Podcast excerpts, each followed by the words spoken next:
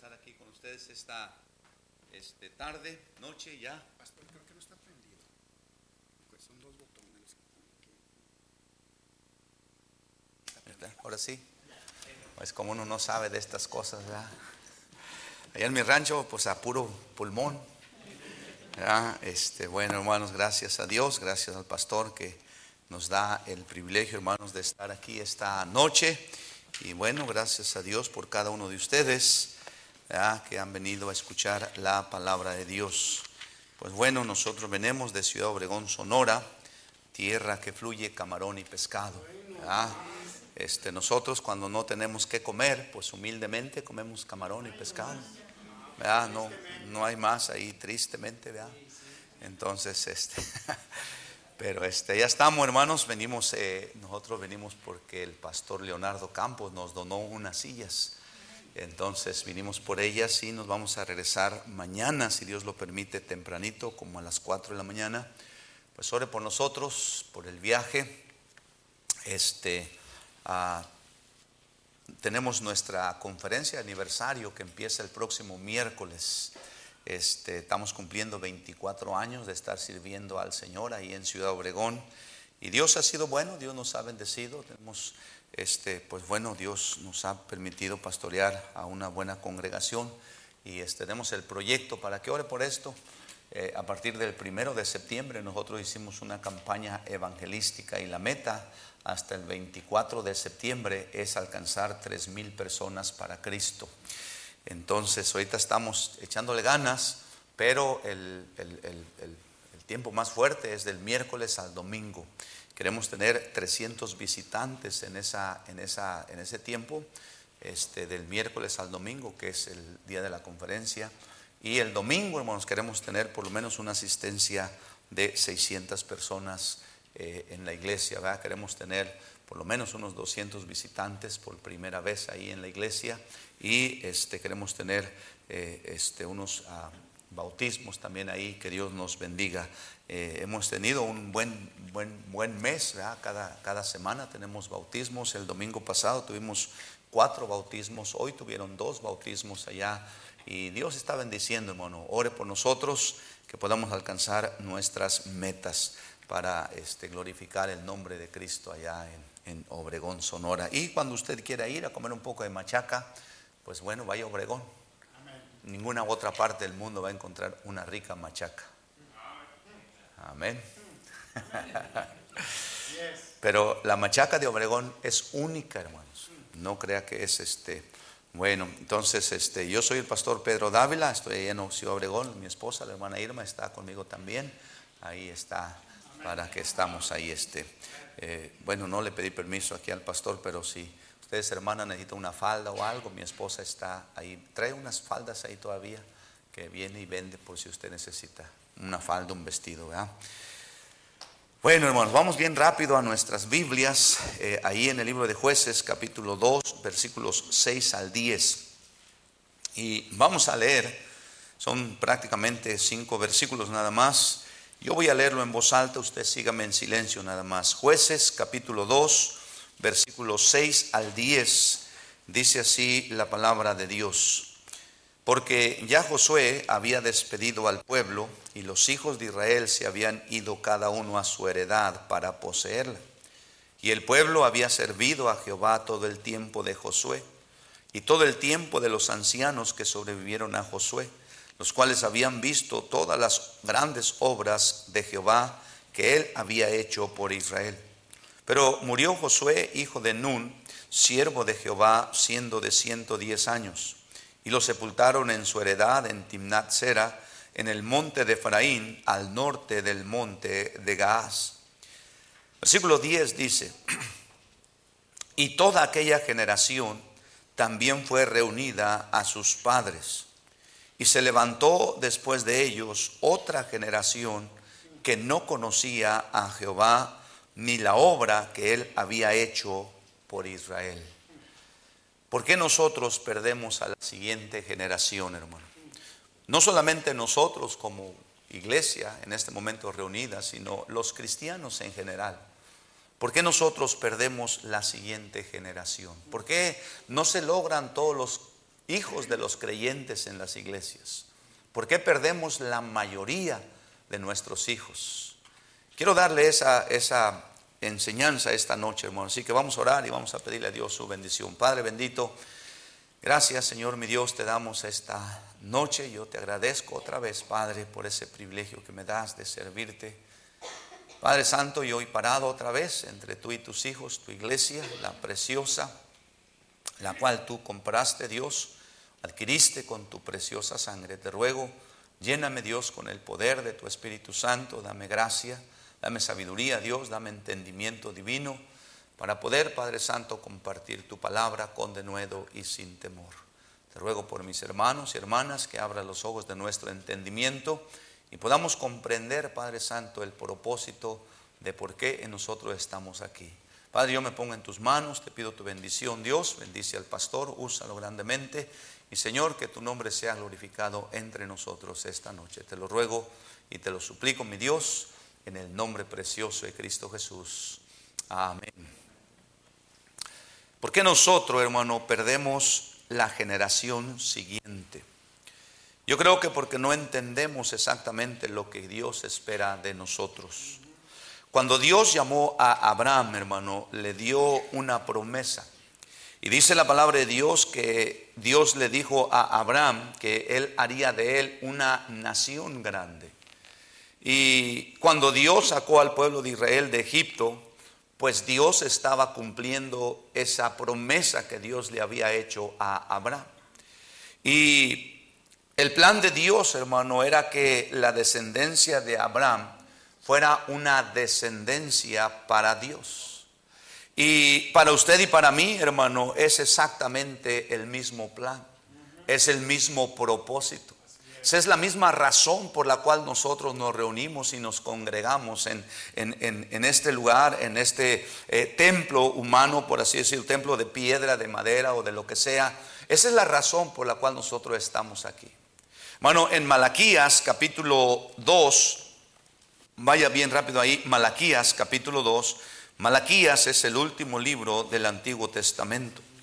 Eh, Malaquías en el capítulo 2, eh, Dios hermano está reprendiendo al pueblo de Israel y entre todas esta reprensión que él está haciendo, está reprendiendo la infidelidad de Israel para con Dios pero también está eh, reprendiendo la infidelidad de los hombres con sus mujeres eh, entre los hijos de Israel.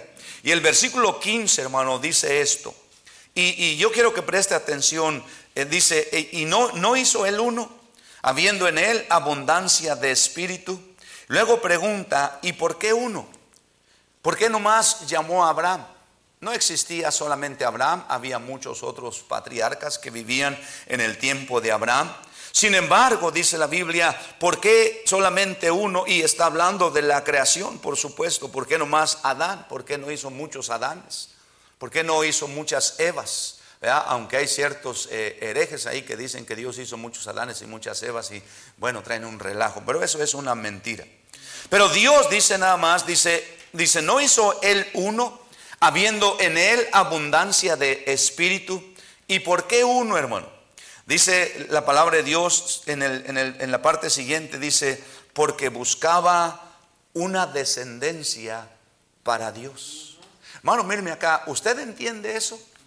Como padre, como madre, como marido y mujer, como una familia, que lo que Dios espera de usted y de mí es que su descendencia y mi descendencia sean para Él. Él no quiere, hermano, que mis hijos sean para el mundo. Él no quiere que mis hijos vivan para el mundo. Él quiere que mis hijos sean para Él. Hermano, cuando Dios me salvó a mí, no solamente estaba pensando en mí, y gracias a Dios porque Él me salvó, Él me dio vida eterna y ahora tengo la seguridad de que cuando muera voy a ir al cielo con Dios y bendito sea el día en que Cristo vino a mi vida. Pero cuando Él me salvó, hermano, no solamente estaba pensando en mí. ¿Sabe que cuando Pablo estaba en la cárcel, el carcelero de Filipo le hizo una pregunta y le dijo, señores, ¿qué debo de hacer para ser salvo? Y el apóstol Pablo y, Silas le dijeron, cree en el Señor Jesucristo. Pero la siguiente frase, hermano, es bien importante. Cree en el Señor Jesucristo y serás salvo tú y tu casa. O sea, hermano, cuando Dios me salvó a mí, no solamente estaba pensando en mí, estaba pensando en mi esposa. Cuando Dios me salvó a mí, estaba pensando en mis hijos. Y Él no estaba pensando en mis hijos para que yo los, yo, los tuviera en, mis manos y, y no les diera dirección, hermano, sino que les enseñara el camino que Dios me estaba enseñando a mí. Pero sabe que muchas veces nosotros como cristianos no entendemos eso. Y déjeme hacerle una pregunta bien rápido. ¿Dónde está su descendencia? ¿Dónde está su descendencia? Porque cuando Dios lo salvó, quería que su descendencia también fuera salva.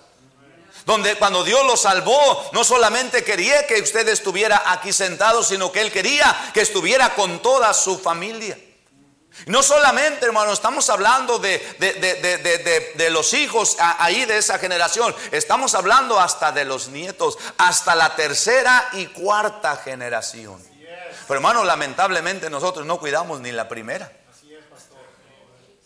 Entonces Dios quería, hermano, una descendencia para él. Hermano, cuando Dios sacó al pueblo de Israel de Egipto, les dio leyes específicas muy contrarias a las leyes del mundo del entonces tiempo conocido. ¿Sabe que cuando usted y yo leemos el libro del Éxodo en el capítulo 20, donde nosotros encontramos los 10 mandamientos de Dios para el pueblo de Israel, no son todos, pero son los que Dios le dio en las tablas a Moisés. Hermano, cuando Dios le dio al pueblo de Israel los 10 mandamientos, agarre esto, hermano. Ocho de ellos y en realidad nueve veces en ocho de esos, de esos mandamientos tiene la palabra no. O sea, Dios le está diciendo, yo ya te saqué de la tierra de Egipto, estaban hermano allá en el monte Sinaí, no los dejó entrar hasta darle las leyes, hasta darle los estatutos, hasta darle los mandamientos, y en los mandamientos le dice no. Y hermano, la palabra no es no. No más que nosotros, hermano, cuando nos dicen que no, parece que nos dicen que sí. Dios le dice ah, no y, le da, es más, déjame llevarlo ahí. Yo, yo, sé que el tiempo va a ser, pero vamos a, vamos a ir bien rápido porque sí quiero que lo vea. Éxodo, hermano, capítulo 20. Véalo ahí. Esto es lo que Dios le está dando, hermano. Le, dice, eh, aparte de, de todo, déjeme leerle nada más donde dice no. En el versículo 3 dice, no tendrás dioses ajenos delante de mí. En, otras palabras, no, no, no y no. Versículo 4, no te harás imagen ni ninguna semejanza de lo que está arriba en el cielo, ni abajo en la tierra, ni en las aguas debajo de la tierra. Versículo 5, no te inclinarás a ellas Versículo 7, no tendrás, no tomarás el nombre de Jehová tu Dios en vano. Versículo 13, no matarás. No cometerás adulterio, no hurtarás, no hablarás contra tu prójimo falso testimonio, no codiciarás la casa de tu prójimo. Y hermano, lo que quiero enfatizar es esa palabra no. No. O sea, vas a entrar a una tierra que yo, te, yo le prometí a Abraham, vuestro padre, pero cuando entres a esa tierra, esto es lo que no quiero que hagas. No quiero que seas igual a ellos. Lo que Dios les dijo a los hijos de Israel que no hicieran es exactamente lo que hicieron. Y usted y yo no somos diferentes. Lo que Dios nos dice que no hagamos es exactamente lo que hacemos. Y por eso, hermano, es que perdemos esa generación. Regrese ahí al libro de jueces, hermano. Jueces, capítulo 2, y vamos a leer versículos 11 al 13. ¿Están ahí? Vean lo que dice la Biblia. Después los hijos de Israel hicieron lo malo ante los ojos de Jehová. Míreme acá, querido hermano, cuando usted y yo no hacemos lo que Dios dice que hagamos, nuestros hijos empiezan a vivir haciendo lo malo delante de Dios. Y a veces, hermano, nosotros ya no los podemos controlar. Porque hacemos lo que Dios dice que no hagamos. Y hermano, no lo quiero llevar ahí a todos esos, pero sabe que en Efesios capítulo 4, versículo 17, el apóstol Pablo, hermano, lo, lo escribe de esta manera y obviamente inspirado por el Espíritu Santo de Dios. Él dice esto, hermano, esto pues digo y requiero en el Señor. Allá en el Antiguo Testamento Él está diciendo, no quiero que hagas esto. Y ahora en el Nuevo Testamento para usted y para mí está diciendo, hey, es un requisito. Esto pues digo y requiero en el Señor que ya no andéis como los otros gentiles. Nos quiere decir que es un requisito para mí como un padre cristiano ya no andar como los otros gentiles. Ya no vivir como vive el resto de la sociedad. Yo he sido comprado con precio de sangre. Eh, fui sacado de la familia del diablo y ahora soy miembro de la familia de Dios. Por consecuencia, mi estilo de vida es diferente al estilo de vida de la sociedad y completamente contrario, hermano. Esto pues digo y requiero en el Señor que ya no andéis como, como los otros gentiles que andan en la vanidad de su mente. Y ese es el problema con nosotros, hermano, que muchos de nosotros andamos en la vanidad de nuestra mente. ¿Sí, ¿Sí está conmigo?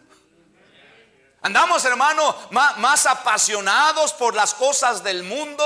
El, cristianismo para nosotros, hermano, no es nuestra prioridad. El, vivir para Dios, hermano, no es lo primero. Le damos prioridad a tantas cosas y nuestros hijos nos están mirando.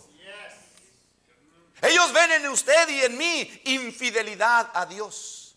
Entonces ellos piensan que las cosas de Dios no es lo más importante en la vida de nosotros. Y aunque nosotros nos mantenemos, ellos probablemente no se mantengan dentro de los caminos de Dios, porque usted y yo no le dimos prioridad a lo que debimos haberle dado prioridad. Ellos andan en la vanidad de su mente. Usted quiere, quiere tener, quiere agarrar y nos ha consumido, hermano, el materialismo en muchos de los aspectos que nos hemos olvidado de lo más importante, que es lo espiritual. Y dice la palabra de Dios, después los hijos de Israel hicieron lo malo ante los ojos de Jehová y sirvieron a los Baales. Hermano, mírenme acá. ¿A quién están sirviendo sus hijos? ¿A quién le dedican tiempo sus hijos? ¿En qué gastan su tiempo sus hijos?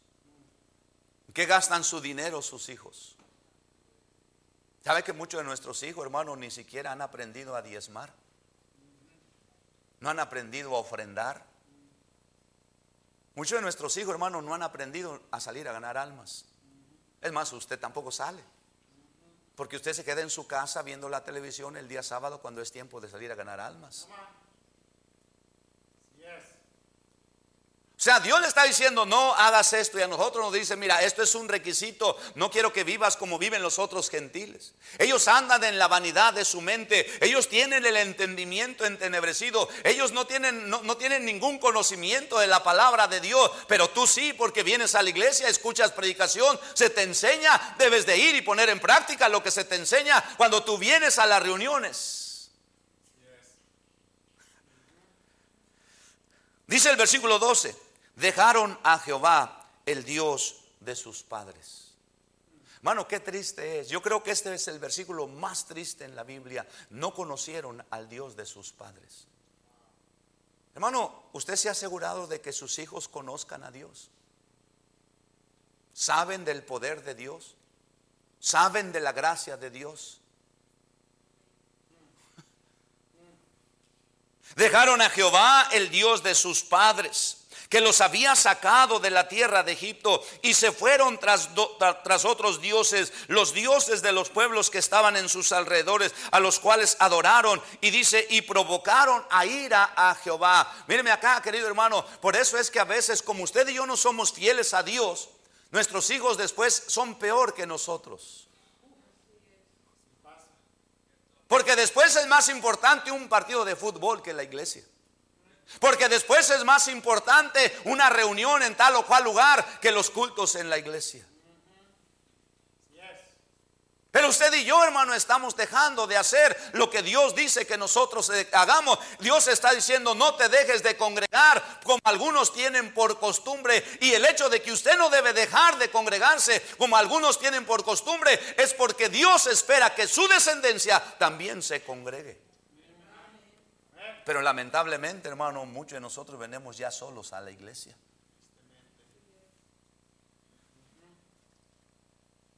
Muchos de nosotros, hermano, a una edad de nuestros hijos simplemente dicen, ya no quiero ir a la iglesia. Y nosotros los dejamos. ¿Por qué, hermano? Porque no nos queda otra. Pero tú y yo estamos perdiendo nuestra descendencia. Y déjeme decirle especialmente a aquellos de ustedes que son padres con hijos pequeños, tenga cuidado hermano con tu relación personal con Cristo.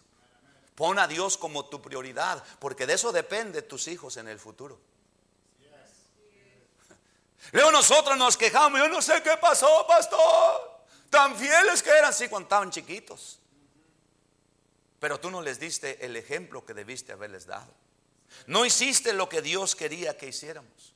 La palabra de Dios, hermano, en el libro de Romanos capítulo 12, versículos 1 y 2 dice, así que hermanos, os ruego por las misericordias de Dios, que presentéis vuestros cuerpos en sacrificio vivo, santo, agradable a Dios, que es vuestro culto racional. Empieza a pensar como piensa Cristo. No os conforméis a este siglo, sino transformaos por medio de la renovación de vuestro entendimiento. Y luego termina diciendo, para que comprobéis cuál sea la buena voluntad de Dios, agradable y perfecta. Mírenme acá, querido hermano, cuando nuestros hijos se van de los caminos de Dios, nunca vamos a saber qué es lo que Dios quería hacer con ellos. Porque Dios tiene planes para mi vida. Obviamente, hermano, no solamente él estaba pensando en mí, que me iba a llamar de, de, un lugar para llevarme a otro lugar, para empezar una iglesia y predicar el Evangelio. Él estaba pensando dónde iba a poner a mis hijos. Porque no solamente quiere usar mi vida, Él también quiere usar la vida de mis hijos. Pero usted nunca sabrá cómo Dios iba a usar a sus hijos. ¿Cuáles eran los planes que Dios tenía para sus hijos? Y para muchos de nosotros, hermano, es triste porque yo no sé si eso pase aquí, hermano, pero uno de los problemas más grandes para nuestros jóvenes, hermano, que quieren servir al Señor tiempo completo, son ustedes los padres. Así es. Porque tú tienes la esperanza de que tu hijo estudie. Pero Dios lo está llamando al ministerio. Tú deberías de alegrarte y darle gracias a Dios que Dios está llamando a uno de tus hijos. Ese era el plan, ese era el propósito. Que la descendencia de nosotros fuera para Él. Pero te alegras más cuando eh, lo, mandan, lo quieren mandar a una universidad y becado. Hoy mi hijo fue llamado a tal universidad. ¿Tú crees que Dios se salvó a ti para que tu descendencia fuera y sirviera al mundo?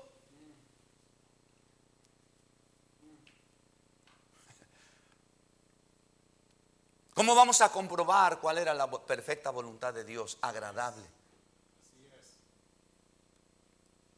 Dios nos manda a nosotros despojarnos del viejo hombre y no lo hacemos, hermano. ¿Sí está conmigo? Déjeme, apurar en esto. Ellos, hermano, eh, fracasaron en su, en su vida eh, este, en, hacer lo que Dios quería que hicieran, pero también fracasaron, hermano, en no enseñar la palabra de Dios a sus hijos como Dios les mandó. En el libro de Deuteronomio, hermano, capítulo 6, vaya, vaya bien rápido ahí, Deuteronomio, capítulo 6. Dios le está dando los mandamientos al pueblo de Israel. Y obviamente antes de, introducirlos a la tierra prometida, Moisés está recapitulando aquello que Dios le dio allá en el monte Sinaí. ¿Están ahí? Dice el versículo 1 del capítulo 6. Estos pues son los mandamientos, estatutos y decretos que Jehová vuestro Dios mandó que os enseñases. Moisés diciéndole Dios me mandó que se los enseñase, ya se los enseñé para que los pongáis por obra en la tierra a la cual pasáis vosotros para tomarla, para que temas a Jehová tu Dios, guardando todos sus estatutos y sus mandamientos que yo te mando. Y dice, tú, tu hijo y el hijo de qué, hermano? O sea, tú, tu hijo y tu nieto. Hermano, mírame acá, si no alcanzamos a salvar a nuestros hijos, menos a los nietos. Siga leyendo. Dice, el hijo de tu hijo, todo, todos los días de tu vida, no, no solamente el domingo en la mañana, hermano. No solamente el domingo en la tarde. Algunos cristianos, hermano, y bueno, qué bueno que usted está aquí en la tarde, pero sabe que algunos en la mañana vinieron, se dieron tres golpes por mi culpa o por mi culpa y mi grande culpa y se fueron pensando que ya habían cumplido. Ya no regresaron porque empezaron, ya para qué si ya oí predicación en la mañana. Pero la Biblia dice, todos los días de tu vida, hermano, todos los días de mi vida debo de recordar los mandamientos de Dios, enseñarlos a mis hijos. Pero siga, siga leyendo ahí. Oye pues, dice la palabra de Dios, versículo 3, oye pues, oh Israel, y cuida de ponerlos por obra, para que te vaya bien en la tierra que fluye leche y miel, y os multipliquéis como te ha dicho Jehová, el Dios de tus padres. Oye Israel, Jehová nuestro Dios, Jehová uno es. Y amarás a Jehová tu Dios de todo tu corazón y de toda tu alma y con todas tus fuerzas. Y hermano, mire, aquí hay una tremenda enseñanza. Hermano, amar a Dios con todas tus fuerzas es poner a Dios primero por sobre todas las cosas. No debemos andar en la vanidad de nuestra mente. A veces por hacer un, peso más, o en este caso un dólar más, hermano, tú dejas de venir a la iglesia. Porque tu confianza no está en Él, tu confianza está en la lana. Y no malentienda. Yo sé que necesitamos trabajar. Dios bendice al que trabaja y la Biblia dice que el que no trabaje, que no coma. Pero a veces tu trabajo es más importante que Dios. Y Dios debe ser más importante que tu trabajo, porque el que te da trabajo es Dios. Quien te da fuerza para trabajar es Dios. Entonces Dios dice, debes de amar a Dios con todas tus fuerzas. Y amarás a Jehová tu Dios con todo tu corazón y de toda tu alma y con todas tus fuerzas. Y luego el versículo 6 dice, y estas palabras que yo te mando hoy estarán sobre tu corazón. Y dice, y las repetirás. ¿A quiénes, hermano? Ahora, mírenme acá, ¿sabe que a veces el tiempo que solamente nuestros hijos escuchan la palabra de Dios es cuando venimos a, reunirnos como iglesia? Pero en tu casa, ¿qué escuchan, hermano? ¿Qué escuchan tus hijos en tu casa? ¿Qué les enseñas a tus hijos? Y estamos viviendo, hermano, en un tiempo muy, muy peligroso porque algunos de nosotros ni siquiera queremos tomarnos el tiempo de educar a nuestros hijos y lo que hacemos para que no, para que nos dejen en paz es ponerle un video en el teléfono.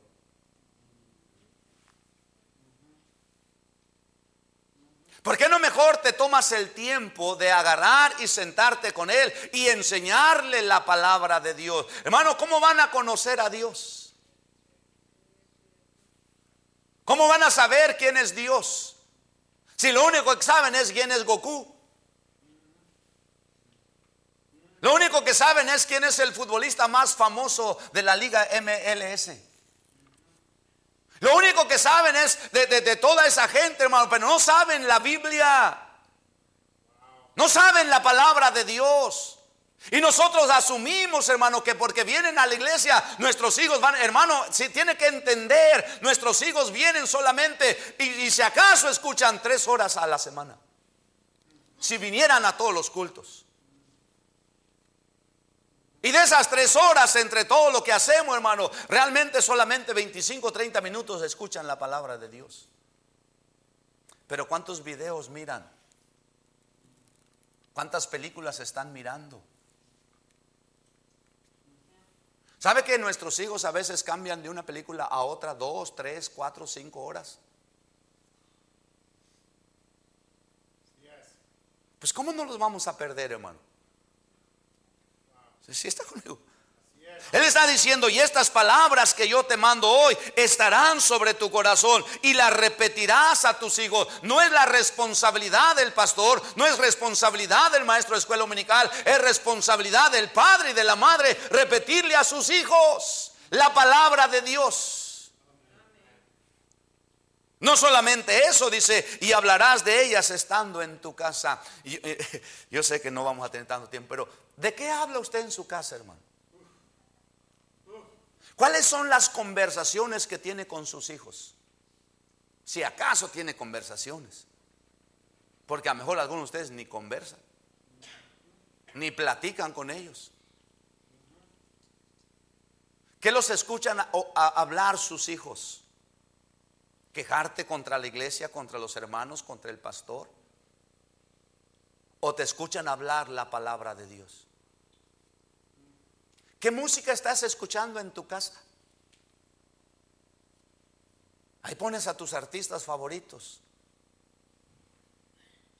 Andas escuchando toda la basura de la televisión.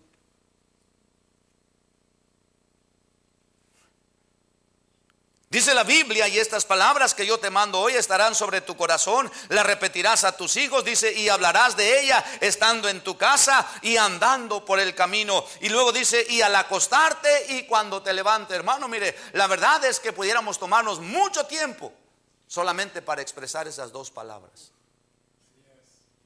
¿Sabe que hoy en nuestros días, hermano, ya los padres no se sientan con sus hijos antes de dormir, oran con ellos, leen la Biblia? ¿Sabe que ahorita nuestros hijos, hermanos, se meten a su cuarto y tú no sabes ni lo que están mirando? Más algunos de ustedes no saben ni a qué hora se duermen sus hijos. Cuando la Biblia dice, mira, tú tienes que hablar la palabra de Dios con ellos al acostarse, antes de irse a acostar, nosotros como padres deberíamos de tomarnos el tiempo de sentarnos con ellos en la cama, leerles la palabra de Dios y orar con ellos. Pero no lo hacemos. Por eso perdieron la segunda generación. Por eso perdemos nuestra segunda generación. No solamente eso, sino que dice la palabra de Dios, y andando por el camino y al acostarte y cuando te levantes, versículo 8, y las atarás como una señal en tu mano y estarán como frontales entre tus ojos.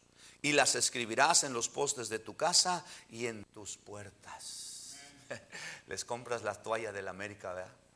Ya la tienen bien colgada ahí. ¿No sabes qué es vergonzoso para nosotros como cristianos tener esas cosas en las habitaciones de nuestros hijos? Cuando lo que tú deberías de tener son versículos de la palabra de Dios. Por eso es que se perdió esa generación, hermano. Nada más déjeme hacerle esta pregunta. ¿Sus hijos conocen a Dios?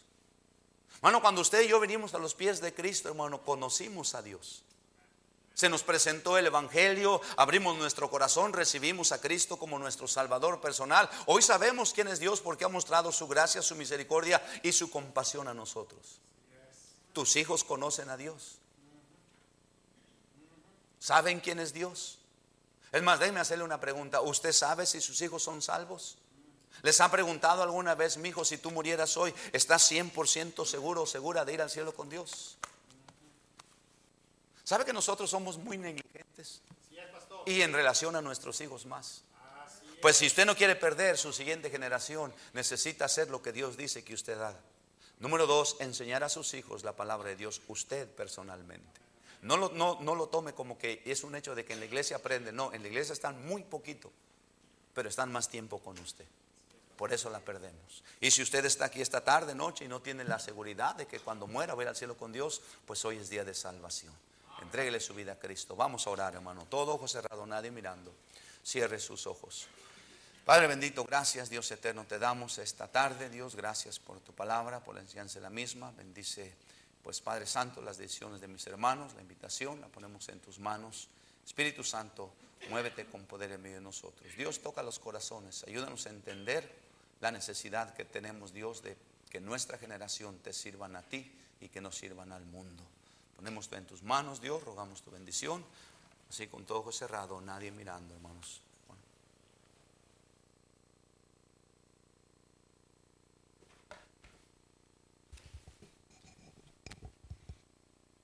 Sigamos orando, hermanos, con actitud reverencial a lo que se nos ha dicho, a lo que hemos sido expuestos de la palabra de Dios.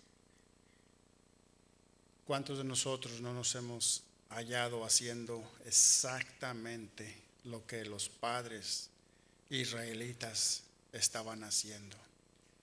Y tristemente estamos perdiendo nuestras generaciones. Hermanos, si el Señor le ha hablado a su corazón, el piano está tocando lenta y suavemente, venga y haga negocios con el Señor. Venga y hable con Dios y dígale, dígale las cosas que usted necesita decirle, de las que hemos escuchado. Mire hermano, Dios tenga misericordia si solamente etiquetamos este como un servicio más. Lo que se ha hablado ha sido palabra poderosa de Dios. Venga y ore a Dios. hable con su Padre Celestial y pidámosle ayuda.